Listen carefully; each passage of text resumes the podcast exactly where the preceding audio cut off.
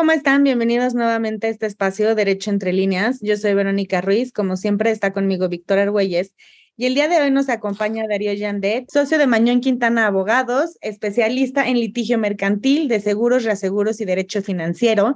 Y está con nosotros para platicarnos acerca de, pues, del tema de montadeudas que tanto circula en redes sociales, que mucha gente sabe de qué se trata, mucha gente no, pero enfocándolo desde un punto de vista mercantil, a ver qué, a ver con qué nos puede ayudar para que no nos dejemos sorprender. Chicos, buenas noches, ¿cómo están?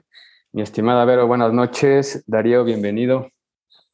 Muchas gracias, Verónica, Víctor. Gracias otra vez por invitarme a su espacio para platicar con, con ustedes de este tema tan interesante, la verdad. Claro. Y nada más como eh, recordatorio, Darío ya nos había acompañado en otro capítulo en donde justo hablamos de eh, estafas bancarias, ¿no? Si no mal recuerdo, fraudes bancarios. Sí. Entonces, por si quieren ahí complementar, ahí también les da todos los tips. Pero bueno, eh, vamos a, abocarnos al tema de montadeudas. Entonces, por favor, Darío, eh, por favor, si nos puedes platicar qué es exactamente, o sea, por qué usamos este término, cómo funciona esta estafa, en sí, qué es lo que tenemos que saber. Sí, este tema de, de, la, de montadeudas que se puso o salió a la luz eh, la semana pasada, ¿no? A finales de agosto del 2022, en donde pues, se llevaron a cabo ahí eh, varios arrestos, eh, o se ejecutaron órdenes de aprehensión en contra de diversas personas por, eh, en principio, lo que se conoce como montadeuda, que básicamente es este esquema a través del cual eh, agrupaciones, ¿no? No, no, no diría instituciones obviamente financieras, sino agrupaciones de personas pusieron a disposición de personas del público una cierta cantidad de dinero con motivo de algún préstamo pero pues que obviamente estos préstamos eh, se pactaron en principio con una tasa que evidentemente es eh, pues, usurera, superior a lo que el mercado puede ofrecer. Y desde luego, además, pues los, los mecanismos de cobranza pues eran bastante agresivos, por lo que según se desprende de algunas notas periodísticas que, que surgieron y que tuvieron, trascendieron en esta semana, eh, pues un tema que inclusive podía, podría considerarse como cobranza ilegítima, ¿no? Un tema de extorsión, un tema de que pues en principio se había pactado un pago dentro de los siguientes 30 días y a la mera hora se exigía el pago al día siguiente de que se había dispuesto los recursos, etcétera, etcétera, ¿no? Básicamente ese es el, mecanismo que, que, en medio se ha conocido como, como el tema de, las, de los montadeudas. O sea que, o sea, finalmente es esta, digamos, inmediatez de, disponer de cierto dinero y que no, obviamente no, o sea, los requisitos que te solicitan son mínimos o, o, chance ninguno y que sea a través de, de, un medio electrónico, ¿no? Sí, sí, sí, sí. O sea, como sabes, la verdad es que hay una situación muy complicada en el, en el país. Eh, cada vez el acceso al crédito es más limitado. ¿no? Este no es tan fácil, no obstante que las instituciones financieras reguladas eh, y debidamente registradas ante, las, ante la Comisión Nacional Bancaria de Valores, eh, tratan de diversificar sus productos y de acercarse a través de nuevos productos al, público, pues la verdad es que sinceramente no se ha tenido la cobertura o no se ha podido acercar el crédito tanto como se hubiera querido, ¿no? Entonces, eh, muchas veces las personas, porque pues, no tienen un ingreso fijo, un ingreso comprobable, eh, o inclusive están eh, con alguna nota mala en buró de crédito o en alguna otra institución de información crediticia, pues se les complica tener acceso al crédito a través de los, de los mecanismos o de las instituciones financieras mm, reguladas, ¿no? Y se busca pues, el acceso al, al, crédito a través de otras figuras, otras instituciones, vamos a llamarle mejor agrupaciones, empresas, que pues utilizaban en principio un mecanismo pues atractivo, ¿no? Electrónico. Entiendo que por ahí había el caso de algunas que descargabas directamente de la tienda de aplicaciones, ya sea de, de, Apple o de Google para dispositivos Android y los y, y instalabas la aplicación y por ahí podías hacer la solicitud de un crédito. Entiendo que inclusive hubo algunos casos que estas aplicaciones comenzaron a robar información personal de los usuarios del celular y obviamente pues esto es, es un tema gravísimo, ¿no? Y, desde luego derivó en temas de denuncias que, como les digo, ¿no? Fue, fue, el trascendido de, las, de los medios y, y que justo la ventaja que representaban estas agrupaciones era pues no solicitar casi ningún requisito, ¿no? Pero obviamente el gancho o este, o este esquema lo que buscaba era pues precisamente que pidieras el crédito con la finalidad de que pues, te cobraran intereses que por desde luego pues, exceden el mercado, son usureros y con mecanismos de cobranza ilegítima, extorsión inclusive, ¿no? Con amenazas. Entiendo que por ahí también hubo casos en los que se reportó unas visitas domiciliarias pues bastante agresivas en donde con una actitud bastante eh, amenazante se presentaban a querer o a requerir el pago de esta deuda, ¿no? O de estas deudas que se habían solicitado por, por ciertas personas en, ante estas agrupaciones. Ok. Y mm, para la gente que no tiene como mucha idea de estos conceptos, Darío, no sé si nos puedes explicar en qué momento podemos empezar a llamarlo un, fraude. O sea, si al final yo estoy pidiendo un préstamo, me lo están dando y no sé si digamos que viene eh, o venía en una letra chiquita el yo te puedo exigir el pago de este préstamo cuando yo quiera. O eh, digamos, ¿en qué momento nos pasamos del pues es una gandallada, al ya es un tema de fraude o de, o de una estafa, o sea, porque siento que sobre todo para la gente de cierta edad para arriba que no tiene como mucha idea de cómo funcionan estos, estas apps, ¿no? Y que tú realmente te obligas cuando le das te acepto o, o ponen su huellita, como que no entienden en qué momento pasaron de un, ah, yo solo pedí algo y de pronto ya soy víctima a lo mejor de un delito. Sí, claro. Pues mira, o sea, al final, al igual que cualquier, siempre la recomendación que nosotros hacemos, ¿no? Clientes grandes, chicos, medianos, pues es muy importante estar, siempre estar conscientes de qué es lo que estamos firmando, ¿no? Y cuáles son los términos en los que nos estamos obligando cuando llevamos a cabo algún acto jurídico, celebramos algún contrato. Es muy importante entender los alcances de lo que nos estamos obligando. Por lo que, por lo que pudimos nosotros eh, revisar en este, en este esquema, pues entiendo que había ahí términos que, pues como dices, estaban en las letras chiquitas, pero sí estaban ahí, ¿no? En donde eh, venía pues de esta posibilidad de requerir el pago del, préstamo que se, que se autorizaba pasados un día, cinco días, lo que sea, ¿no? Entonces, creo que sería de entrada lo más importante y la primera recomendación, y esto pues solamente aplica no solo para pues, básicamente en cualquier acto jurídico en el que nos veamos envueltos, pues es leer y revisar exactamente cuáles son los alcances, cuáles, eh, a qué nos estamos obligando y a qué nos estamos comprometiendo, ¿no? Para que con eso, pues tengamos muy claro ¿no? ¿Cuál es, cuál es el contenido obligacional, qué es lo que tenemos que hacer y tenerlo muy presente, ¿no?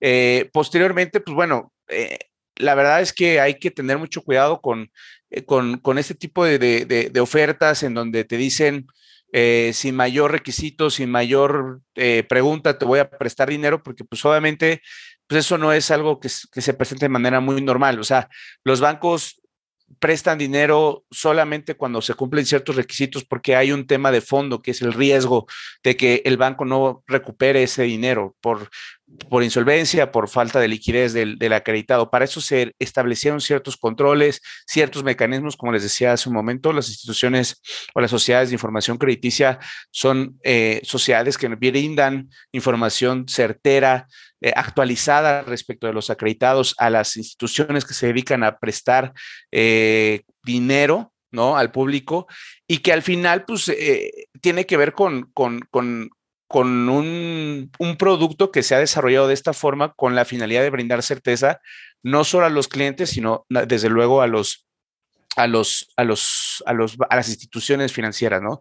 Eh, la realidad es que creo que el gran problema que se presentó y, y por qué proliferaron este tema de, de, estos, estas agrupaciones que se dedicaban a este esquema de montadeudas, pues tiene que ver con, les decía hace un momento, la, lo complicado que a veces puede ser acceder al crédito, pero también en la falta de cultura un poco de eh, pues, llevar a cabo relaciones o contratos solo con instituciones que sean serias y reconocidas, ¿no? La verdad es que ahí sí la Conducef eh, ha establecido pues, ciertos mecanismos con los cuales busca eh, darle certeza a los clientes, a los usuarios de servicios financieros eh, y motivarlos a contratar con, instituciones financieras reguladas, instituciones financieras reconocidas, ¿no? Para eso tenemos el buró, eh, de instituciones financieras en donde podemos nosotros revisar exactamente qué instituciones tienen su registro, qué instituciones son serias, están bajo la vigilancia de la Conducef, de la Comisión Nacional Bancaria de Valores, e inclusive estas instituciones pues tienen que registrar sus contratos, ¿no? Para que dentro de otras cosas se haga la revisión de los términos y condiciones, que no sean eh, abusivos en perjuicio de los usuarios, que no se pacte una tasa de interés usurera o por encima del mercado, etcétera, etcétera, ¿no? O sea, para eso funciona y para eso está pensado la Conducef y para eso la Conducef ha buscado acercar esta información a los, a los clientes, ¿no? Desafortunadamente, insisto, no tenemos tal vez esa cultura de entender que para utilizar estos mecanismos en nuestro favor, ¿no? Eh, y, pues bueno, es por eso que creo que se ha caído en estos temas y, este esquema de, de, montadeudas pues ha tenido un auge por esto, ¿no? Básicamente, y, no entender exactamente a lo que nos estamos comprometiendo, ¿no? Ok. Oye, por ejemplo, aquí, digo, aprovechando con toda la información que estaba circulando en medios, surge la duda de eh, si, si es legal una deuda que se origina de un fraude, o sea, que es básicamente este caso, ¿no? O sea, esto es legal, o sea, es, es, legal, está firme esa deuda, o sea, ¿qué va a pasar con esas deudas? Por ejemplo, ahorita que ya están desmantelando quién sabe cuántas apps y quién sabe cuántos grupos eh, delictivos o, que están haciendo este tipo de, de delitos. Claro, pues, mira, la verdad es que eh, el, tema, el tema del fraude y si esto realmente configura un fraude, tal vez lo, tendría que revisarlo este, con algún penalista, pero yo creería que al final el crédito, si se pactó, se, se establecieron ciertas condiciones, pues podría ser válido. Tal vez lo que es inválido es la forma en la que se estaba haciendo la cobranza, ¿no? O tal vez lo que resultaría inválido es eh, como digo, la tasa de interés, por ejemplo, o el que se estableciera un, plazo para el pago, pero que pudiera ser modificado unilateralmente y sin previo aviso por la, por la agrupación que puso a disposición el dinero, pues son cláusulas que pudieran resultar nulas. Eh, en sí no creo que haya un, fraude, ¿no? Eh, como tal. Capaz que si eh, en el esquema se pactaba que primero tú entregaras una cantidad de dinero para que posterior a esa entrega de dinero te autorizaran el crédito y ese crédito terminó por nunca autorizarse, por ejemplo, pues tal vez ahí sí estaríamos hablando de una conducta delictiva que yo creo que pudiera encuadrar en un tema de fraude. Pero te digo, si al final hubo términos o hubo un contrato eh, de crédito en el que la, el, usuario o el acreditado aceptó recibir ese dinero eh, por parte de estas agrupaciones y efectivamente se recibió ese dinero, pues naturalmente desde mi particular punto de vista, pues se abre una obligación de devolver esas cantidades, obviamente no a través de los mecanismos de cobranza que se estaban implementando, ¿no? Que insisto, esto sí también pudiera resultar en una actividad ilegal y que estas, estas actitudes o estas actividades que se estaban llevando a cabo para recuperar esos créditos, pues sí, no fueran válidas y tal vez cualquier cobro que se hubiera podido obtener a través de la extorsión o la presión que se hiciera de los clientes, pues pudiera, pudiera, pudiera no, no, ser eficaz, ¿no? En un futuro. Pero pues en principio pudiera este, eh, pues existir la deuda, porque al final, si hubo una, un préstamo un dinero en favor del cliente, pues sí habría la obligación de restituirlo, ¿no? Obviamente con, les digo, pues la, el ajuste de, ciertas cláusulas que pudieran ser abusivas eh, o, en el caso de los intereses que puedan resultar usureros, ¿no? Claro. Y en esta línea, Darío, o sea, ¿cuáles serían las, eh, digamos, maneras legales para que a mí me exigieran pagar una deuda de manera extrajudicial, o sea, fuera de juicio? ¿Realmente se puede, no se puede desde el punto de vista mercantil? ¿Qué sería lo ideal? Eh, digo, entiendo que, que, la extorsión y la presión y, y, que te van a buscar a tu casa y más, pues ya puede caer en otro delito, pero normalmente, pues digamos, hay muchísimas OFOMs que, que, pues, que básicamente hacen lo mismo. Entonces, ¿cuáles serían como, ok, si me está pasando esto, está bien, no están ellos incurriendo en ningún delito? Claro. No, hay, hay, regulación y alineamientos, ¿no? Que, que establecen eh, cuáles son los procedimientos que deben seguir los despachos de cobranza, que son normalmente los que se encargan de estos temas. Eh, lo que les diría es, es es un son temas muy básicos, ¿no? Por ejemplo, se puede hacer la cobranza vía telefónica, pero sujeta a un horario, ¿no? A un tiempo determinado, no pueden hacer llamadas a la mitad de la madrugada, ¿no? Dos de la mañana, tres de la mañana. Este, el tema de hacer visitas al domicilio es algo normal, siempre y cuando no venga acompañado de una amenaza, ¿no? O, venga acompañado de, de, ciertas conductas que pudieran resultar intimidatorias para el acreditado, al final nosotros, eh, o mejor dicho, los, las instituciones que buscan recuperar sus créditos, es muy normal el tema de las visitas, el tema de los requerimientos, eh, principalmente extrajudiciales, pueden ser en compañía de un fedatario o no, pueden presentarse comunicaciones a los acreditados. Todo ese tipo de cosas son muy comunes y se llevan en la práctica y esto, digamos, sería normal. Como les digo, lo que ya no sería normal es eh, que de repente en el domicilio se presenten personas que posiblemente se quedan paradas afuera del domicilio viendo este, cuál es la actividad, cuál es el movimiento de la casa, quién está, quién no está, queriendo sacar más información que la, pues, que digamos, la estrictamente necesaria para efectos de poder cumplir con la cobranza y la, actividad de cobranza que están desempeñando, ¿no? Tampoco pudieran, y, esto también nos ha tocado verlo, de repente se establecen o se, se, entregan cartas con pues textos que resultan fantasiosos, honestamente, ¿no? de que se va a llevar a cabo una diligencia de embargo y que se va a llevar una, ambulancia casi casi para salvaguardar la salud de los integrantes del domicilio, o sea, unas cosas así que dices, o sea, esto, esto no, o sea, esto no está bien, ¿no? O sea, una cosa es que te deban dinero y eso obviamente eh, es parte del trabajo de los abogados buscar recuperar esos créditos, pero pues no puedes tampoco, o sea, fantasear y, de alguna forma eh, amedrentar a, las personas con supuestos que la verdad nunca me ha tocado ver. Eh, hemos llevado varios lanzamientos, varios, varias diligencias de requerimiento de pago, varios embargos, y nunca me ha tocado llegar con una ambulancia. O sea, eso sí se los puedo anticipar, ¿no? Para salvaguardar la salud e integridad de, los, de las personas que viven en el domicilio, ¿no? O sea, más bien, pues el abogado va a llegar con el actuario y una bola de cargadores que van a vaciar la casa en un segundo. Eso sí, ¿no? Pero ambulancias y policías, sí, o sea, y a veces se requiere de la, de, la policía, por ejemplo, ¿no? Cuando se autoriza el uso de la fuerza pública, pero justamente los policías lo que van es a, tratar de mantener el orden, ¿no? Y que no se preste justo a, actitudes violentas ni de los deudores, contra los representantes de, las, de los acreedores, ni de los acreedores en contra de los deudores, ¿no? Simplemente eh, llevar a cabo la, orden que en su caso siga a tener. Entonces, creo que vas, este sería como, digamos, los, los, los lineamientos básicos que podamos nosotros tomar en cuenta para determinar cuándo una cobranza está llevando a cabo de manera adecuada y cuándo no. De cualquier forma, y como les decía, eh, ante una posible eh, conducta de cobranza ilegítima eh, de, conductas que pudieran no ser las adecuadas para efecto de lograr el cobro del crédito, pues estará expedita las, las, instancias ¿no? de los deudores, inclusive, por ejemplo, pues acudir a la propia Conducef a denunciar estos hechos y que la Conducef investigue cuál es el despacho o quién es la institución que está llevando a cabo estas, estas conductas de cobranza que pudieran resultar violatorias ¿no? de las disposiciones legales aplicables. Ok, entonces a ver, a ver si entendí esas. O sea, los de Copel sí me pueden estar hablando en la mañana, en la tarde y en la noche. Y me pueden mandar mi cartita y me sí, pueden sí. hacer. Sí. Digo, yo la neta nunca había escuchado la, la, famosa visita, pero bueno, ya más, o sea, en el caso judicial sí, pero en el extrajudicial no. Pero lo que no pueden hacer es lo que está sucediendo ahorita, por ejemplo, eso de pues, eh, mensajes de intimidando, extorsión a través de la información que sacaron del teléfono, todo esto que se está presentando, ¿no? En este, por lo menos, este tipo de estafa.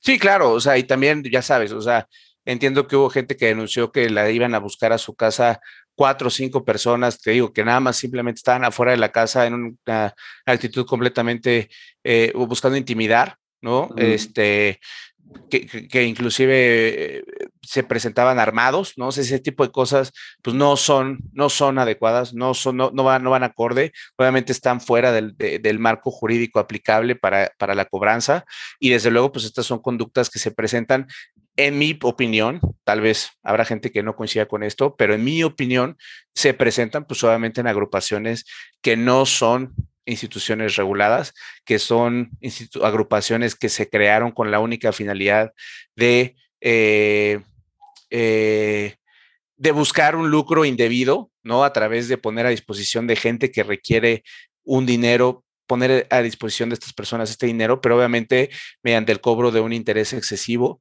eh, usurero, y que obviamente además no les interesa ni siquiera documentar bien el crédito ni nada porque pues lo que van a buscar es hacer la cobranza por, por pues ahora sí que por, a la mala, a lo chino, ¿no? Como dicen también por ahí. Entonces, pues la verdad es que esto habla, y desde mi punto de vista lo he visto, te digo, en instituciones que no, no están reguladas, no están, eh, no son serias y que pues, para eso, insisto, es muy importante que consultemos los, los medios eh, que tenemos a nuestra disposición. El trabajo que hace la Conducef es muy bueno para evaluar a las instituciones, para que justo derivado de las quejas que se presentan ante la Conducef, se dé una calificación a las instituciones y desde de entrada tú cuando te presentas a pedir un crédito en Coppel, en Electra o en algún banco, pues ya, ya sepas de antemano a través de la información que puedes obtener del buró, pues cómo está la tasa de interés, compararla, inclusive cómo son los temas de la cobranza, ¿no? Cuáles, eh, digamos, de alguna forma tienen quejas por, eh, por, hacer una cobranza excesiva o hacer cobranza ilegítima, ¿no? O hacer este tipo de conductas intimidatorias frente a sus acreditados, eh, o bien cuáles son las que sí se llegan a ciertas conciliaciones, quiénes concilian más, quiénes concilian menos, etcétera, ¿no? Esta es información pública, está en la página de Conducef y lo que yo invitaría a la gente es, antes de celebrar un contrato con alguna institución o algún tema, un producto financiero como lo es el crédito, acérquense a la Conducef, revisen el Buró de Entidades Financieras, revisen si ahí está registrada la institución con la cual les está, la cual les está ofreciendo el crédito y analicen, comparen, ¿no? La verdad es que el, el, mercado financiero en México a veces pensamos que solo se, solo se concentra en los bancos, pero la realidad es que cada vez más lo hemos visto, lo vemos en la práctica, hay más opciones, hay nuevos productos, hay nuevos mecanismos que obviamente incluyen mecanismos disruptivos, eh, muy tecnológicos como las apps y todo esto, pero cuando están bien reguladas, bien, bien establecidas, pues son un producto seguro. Si no están registradas, si no están reguladas, si no vemos eh, que están, que son instituciones serias, pues lo mejor y la recomendación sería no celebremos contratos con estas instituciones porque pues obviamente pueden presentarse este tipo de situaciones, ¿no? Cobros indebidos, eh, cobro de intereses usureros, mecanismos este, eh, coercitivos en contra de los acreditados, etcétera, etcétera, ¿no? Claro. A ver, creo que al final el gancho de, de estos modelos de negocios, por llamarlos de alguna manera, pues es que la gente pide dinero cuando está en un estado de muchísima necesidad. Y la mayoría ni, ni, hay muchísima gente que todavía no sabe que existe la Conducef, ¿no? Entonces, pues, ¿quién me presta el dinero rápido? Pues voy. Em, pero bueno, al final, como tú dices, o sea, creo que no, o sea, por más que todo el mundo le tenga miedo al banco y al SAT, pues al final son instituciones reguladas y que sí te pueden dar el respaldo y por lo menos seguridad jurídica de que tú vas a estar bien. Ya si tú eres un moroso y no quieres pagar, pues entonces te atendrás a las consecuencias, pero finalmente no van a hacer nada que no esté dentro del marco legal para exigirte el cumplimiento. Una última pregunta, Darío. La gente que, pues, que ya lo hizo, ya, lo, ya la regó, ya y demás, ¿no? Eh, no sé, a lo mejor estarán en estas demandas colectivas y tal. Eh, siguen debiendo el dinero, ¿no? O sea, independientemente de que estas empresas sean sancionadas por la manera en la que pretenden cobrar el dinero que prestaron, pues yo sigo teniendo mi deuda, ¿no? Correcto. Sí, en principio, eh, digo, habría que revisar exactamente cada uno de los casos, pero en principio, por regla general, así sería, ¿no? O sea, al final, si te pusieron a disposición una cantidad de dinero y tú te comprometiste a devolverla, pues esa, esa obligación, desde mi punto de vista, sería válida. Ya si la cobranza se hizo mal, eh, se hizo eh, a través de un tema delictivo, pues tal vez esa parte podría ser sancionada, pero pues sí, el adeudo, el adeudo se mantendría y estarías obligado a devolverlo, ¿no? También insisto, la cosa, una cosa es el capital y otra cosa serán los intereses que se puedan generar. Y si es una tasa que resulta usurera, pues tampoco tendrás obligación de pagar esos intereses. No significa que no tengas que pagar intereses en lo absoluto. Aplicará una tasa pues, normal, regulada. Normal, regulada, que puede ser de mercado, puede ser la legal, ¿no? Tratándose de temas mercantiles, estamos hablando del 6% anual, pero sí tendrías la obligación inclusive de pagar intereses, ¿no? Pero obviamente cuando yo hablo un 6% anual, pues sí, es una gran diferencia contra las tasas que a veces vemos, ahí sí, inclusive en instituciones reguladas, de un 130%, por ejemplo, anual, ¿no? Que pues obviamente es, muy alto. Y estas, estas agrupaciones, vamos a llamarle, pues seguramente deben andar sobre ese interés o inclusive más arriba, ¿no? Porque pues, precisamente eh, lo que lo, era el, mecanismo y el modelo de negocio que ellos buscaban para pues hacerse de, de, pues, de, una ganancia que para mí pues sí resulta, resulta ilícita por, por lo excesivo, ¿no? Ay, buenísimo. Pues creo que nos lo dejaste muy, muy claro. Algo que se nos esté yendo a preguntarte o que valga la pena que la gente que nos escucha sepa.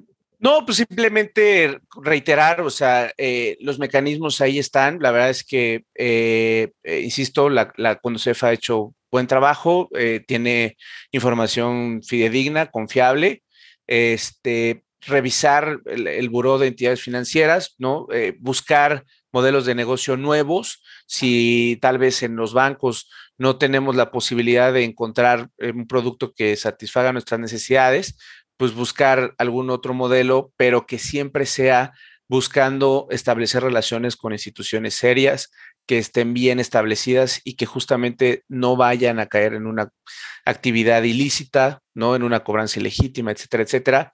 Eh, y, pues bueno, ¿no? Que a veces, pues hay una máxima que también dice que lo barato sale caro y a veces por querer buscar eh, facilidad en el, en, el, en, el, en el acceso al crédito, pues podemos entrar ya en un círculo eh, en donde nos topamos con personas que pues tienen un, un, una, una, finalidad distinta, ¿no? Que simplemente dar créditos y demás. Hay que tener mucho cuidado. La verdad es que ahorita, por ejemplo, dijiste el tema del SAT, eh, muy interesante porque al final pues yo no sé exactamente de dónde sacaban el dinero estas agrupaciones. Bien pudiera ser dinero, eh, pues digamos, no obtenido de manera lícita y eso pues obviamente podría traer consecuencias también perjudiciales para nosotros, ¿no? Al final, celebrar contratos con instituciones financieras reguladas, bien establecidas, pues nos asegura que ese dinero que nos vayan a entregar, pues es dinero que ya pasó por los ojos del SAT, que ya forma parte del sistema financiero mexicano y pues no va a haber, no vamos a tener después un problema de que alguien nos diga, pues resulta que estuviste haciendo negocios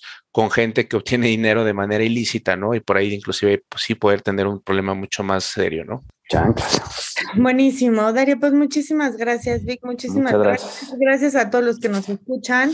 Eh, pues ya saben, y ante cualquier duda, contacten a Darío. Darío, no sé si nos puedes compartir los datos de, tu despacho o tu, tu, correo laboral, lo que sea, eh, por si alguien está en alguna situación. Ustedes son buenazos en el tema de, litigios mercantiles.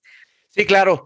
Eh, mira, nos, encuentran en la página de internet www.m de mamá, Q de queso, S de Sofía, C de casa, cmqsc.mx, en el correo darío.com jandete.mqsc.mx. Estamos también en redes sociales como LinkedIn, ahí nos pueden encontrar en la página del despacho. Buenísimo, pues muchísimas gracias a los dos, muchísimas gracias a toda la gente que nos escucha, ya se la saben, no le den si acepto y nos vemos para la próxima. Gracias.